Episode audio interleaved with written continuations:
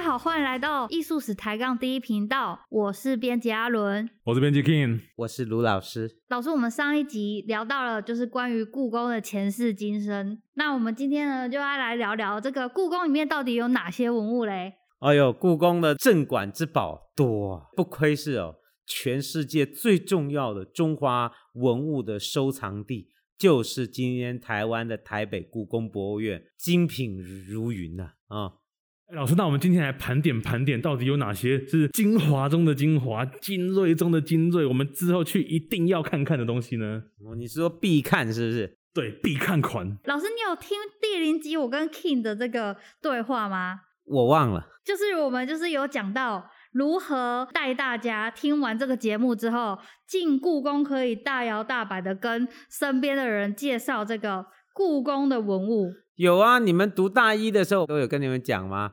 哦，今天听完这个课哈，以后去故宫那个就有你，你们就可以来唬烂别人。真的，中国艺术史是大学一年级的必修课程。听完这个，你还可以跟你旁边人的说：“哎呦，这个不是常识，你怎么不知道？”有没有？你就可以这样恶心别人。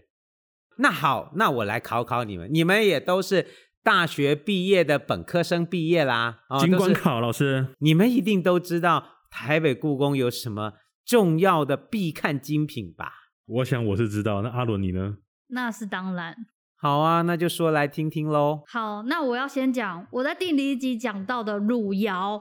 汝窑就是这个故宫里面精品中的精品，人类智慧的结晶的工艺品。对，汝窑啊，中国古代陶瓷啊，那个放第一名的五大名窑之首就是汝窑哦，就是中国古代最好的瓷器。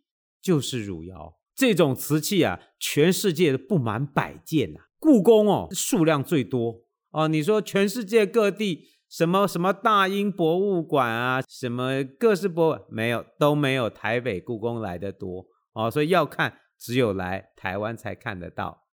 换你，我讲哥哥动摇哦，歌谣啊、哦，对，是有一定的歌谣。那弟弟摇呢？弟弟窑是传说啊。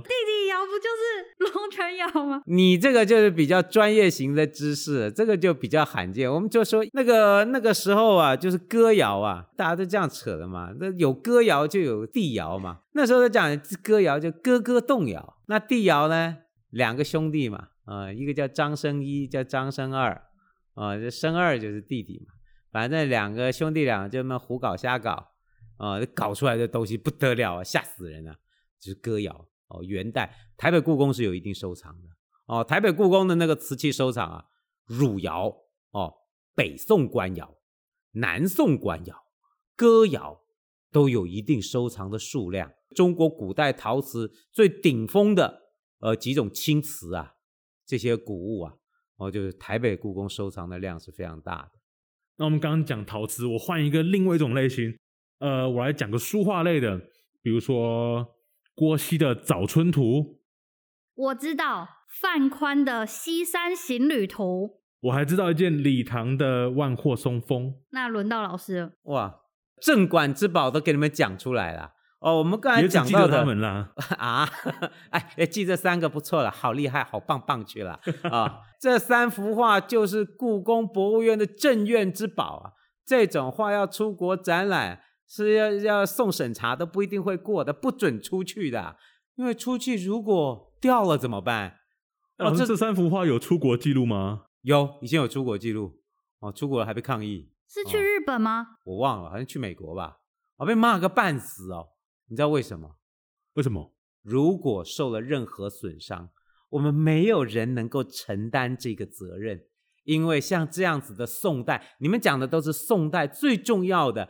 呃，北宋时期的中国绘画的经典，这个没有很多啦，在全世界啊，这每一幅就是海内这个孤品，就是最重要的珍品。所以一旦是受到了任何损伤，那个是没有人承担得起的哦。你不要说是出国，他就连展览都不可以一直放在那展，他每隔一段时间就要收起来。所以这样一辈子可能只会看到几次这幅画而已。没有错，故宫收藏多了，七十万件，怎么展啊？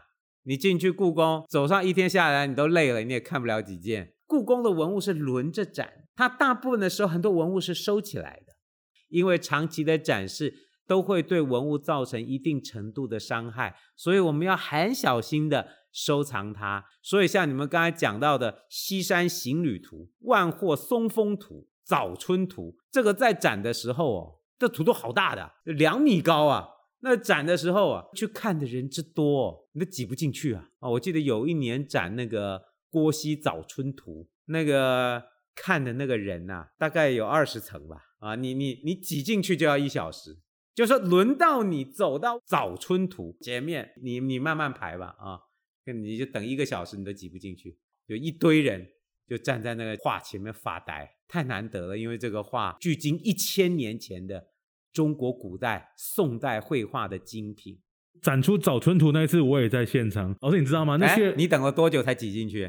老师，我不用挤进去。我跟你说，因为他的画实在太大了，我站在最后一排，其实都还看得到。啊，对，那画很大。哎，你别看，那是那是大画。这种画以前不是不是放书桌前面，那个都是屏风啊，大中堂放在大厅正中央的装饰画，那个头都非常大的。我们现在少很多竞争对手。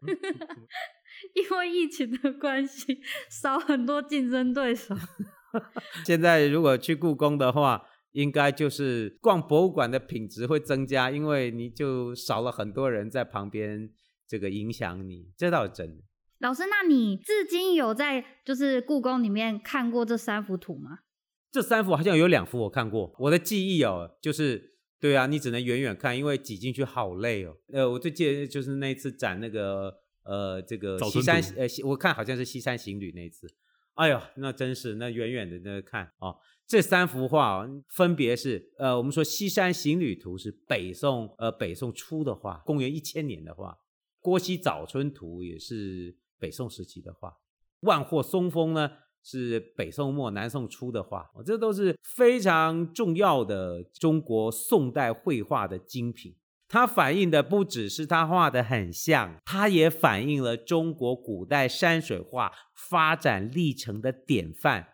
每一幅画都有它的特征，每一幅画都有它的代表性。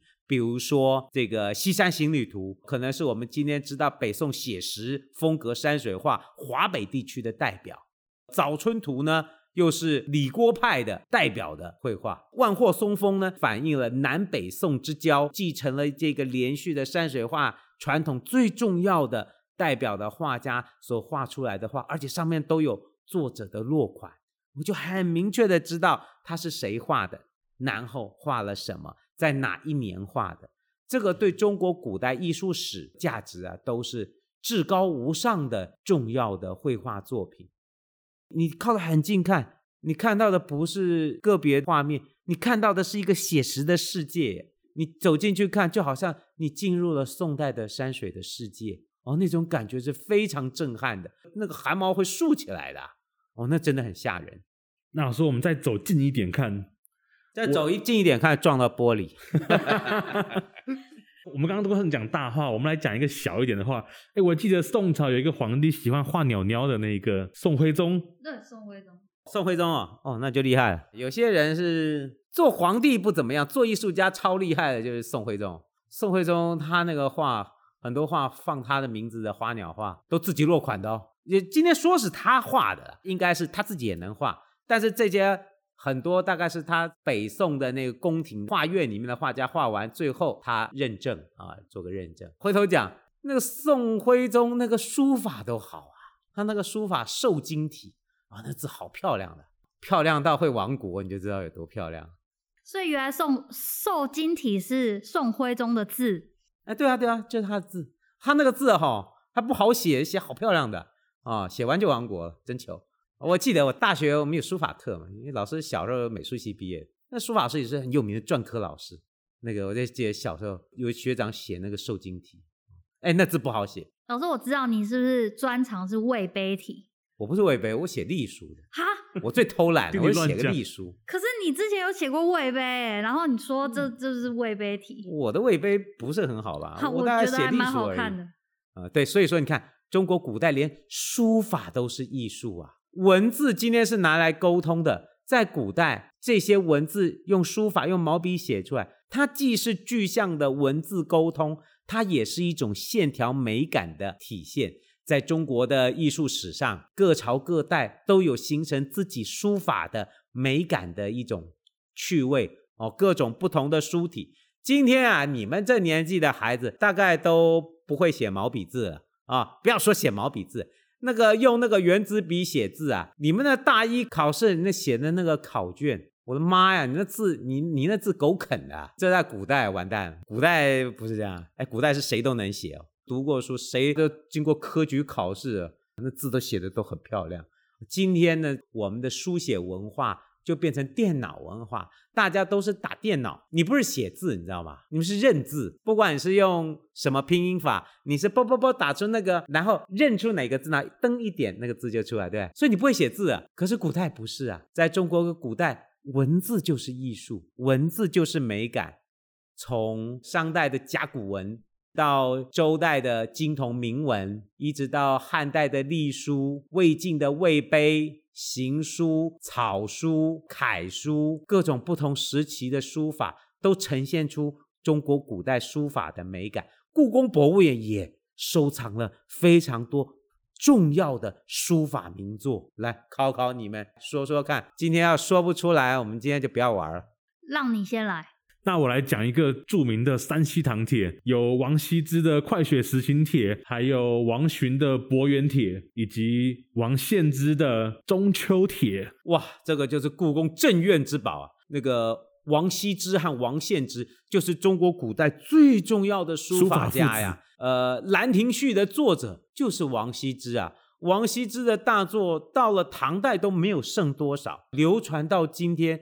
台北故宫博物院还收藏了这么重要的收藏哦，那真是太珍贵了。王羲之的这个《快雪时晴帖》，这个都是中国古代文物的典范，也反映了魏晋南北朝时期开始发展起来一个中国书法艺术的高峰哦。在接下来的一千五百年里哦，一直到今天，都是我们书法文字艺术的典范。王羲之的二王书法。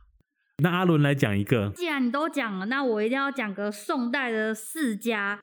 等下我想一下，宋代世家，第一个就是我们最熟悉的苏东坡嘛，第二个呢就是黄庭坚，再来是蔡襄，再来是米芾。哦，这是宋世家哦。对，宋世家。每个中国古代每个时代都有重要的书法家。阿伦讲的这个哈，就是宋代的最重要的书法典范。中国古代不同的时期就有不同的书法艺术哦。比如说晋人上韵，就是晋人的书法重视的是书法气韵，它的笔势的优美。唐人呢上法，唐人书法写楷书啊，强化规矩法度哦。宋人呢，宋人上意，就是每一个人写出来的书法要有自己的意义，要有自己的笔意，呈现自己的面貌。你刚才讲到的宋四家，苏轼、黄庭坚、米芾、蔡襄，就是最具有代表性的宋人上意书风的典范。台北故宫博物院都有他们的收藏。最有代表性的，在故宫博物院收藏。来，阿伦，你说一个苏东坡的《寒食帖》。对，就是黄州寒食帖啊。哦，像这样子的呃重要的书法，其实。当他在展出的时候，那个展间呢、啊，又造成了一样的效果，就 是这该死的都挤不进去。重点是平常去的时候，那一间人都很少。然后呢，在展这比较就是有名的大家的时候，就是真的是挤爆，因为那个那个书法比较小的展柜嘛，所以根本就没有办法，就很多人进去看。对，所以而且哈，挤进去看的人都舍不得走，都给我粘在那里，一辈子可能就只他就拿强力胶把它。脚就粘在那柜子旁边了，然后还有另外一群是想出来出不来的。讲到宋代书法，最近我送了你一个对。邮票，对黄庭坚的对《唐居士诗》哦，最近哦那个邮哎，这是这也过了好几年，这大概过两年，两年前吧，哦，两年最近呢，三年，不知道现在还买不买到。今天我们讲完哦，各位去邮局，也许你还会还可以买到。哦，还可以，我不知道啦。因为他那个台湾的邮票有时候会出跟中华文物有关的邮票，两年前就出了黄庭坚的书法的《庞居士诗》的这个邮票，而且他有做那个小权章、首日封，那个邮票还盖的台北故宫的邮戳，好漂亮的那个设计。那个时候我在我们这边乡下的邮局买，我跟那个邮局的那个先生讲，他不知道我在讲什么。大家对书法已经陌生到不知道我在讲什么。我说黄庭坚，黄庭坚，他说什么了？我就拿那照片给他看，黄庭坚，他还说：“哎呀，你这个有没有在卖啊？”我就说：“不管你进去找。”结果好多好多份都还没有卖掉，因为我们这边乡下的邮局没人买啊。这个听起来有点我就说你有多少，全部拿出来，我全部买。所以就送了你一份，谢谢老师。哇，那真漂亮！书法化作邮票，看到那个黄庭坚的那个字，那真是啊。黄庭坚跟苏东坡两个人好的要死嘛。那个苏东坡就写了个《黄州寒食帖》，大家就传阅啊。这个书法写得好，大家都知道。当时北宋，当时大家就看这这个书法也传到他的好朋友黄庭坚手上。那黄庭坚呢，就在后面接着写。哦，因为古代的这个书法，它后面都有跋，就是会再贴一张，再往后面接着写，他就写了跋文，就是大概等于什么呢？大概等于欣赏心得吧。哦，就写个心得，算是他们的交换日记。呃，类似古代文人交流的一种方式吧。哦，那有小秘密吗？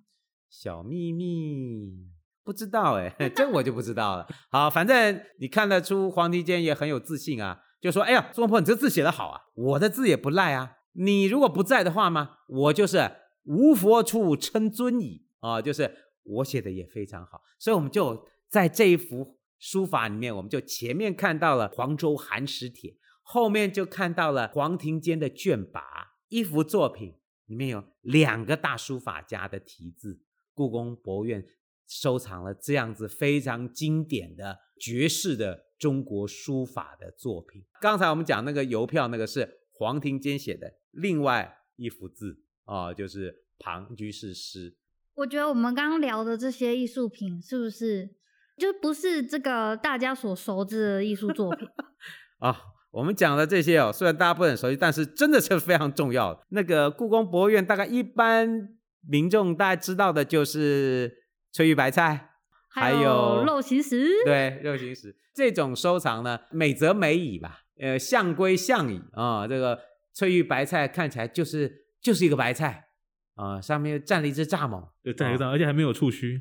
哦，对，然后触须触须磕不出来，要不然你磕给我看，磕不了，对不对啊？粘上去。好，那个肉形石啊，肉形石，那你咬一嘴我看。像这样子的作品呢，其实它写实有趣味，是一个很美好的工艺品，但是它的文化的底蕴就会比较弱一点。不过不管如何，仍然是。故宫很重要、很有名的呃收藏。老师，这两件工艺品，他们出厂几率会比前面提到的东西高吗？他们他们好像是常常设，对不对？我不确定哎，我不确定哎。不过之前是不是也有出国做过展览？这个拿出去展应该是很唬人了。对了，翠玉白菜去过日本，这我确定。你说哈，我也必须要讲，有时候哦，艺术哦，它其实也是。有一些比较通俗的，会让社会大众比较接受。你放个肉形石啊，阿嬷走过去都知道，哇，这个五花肉好啊，看起来好吃啊，阿嬷都看得懂。你要放个那个黄州寒食帖，看不懂啊，一般的人就可能欣赏起来就有一定的距离。所以说，这也反映出故宫哦收藏的多元化，它既有中国文化比较呃深沉的。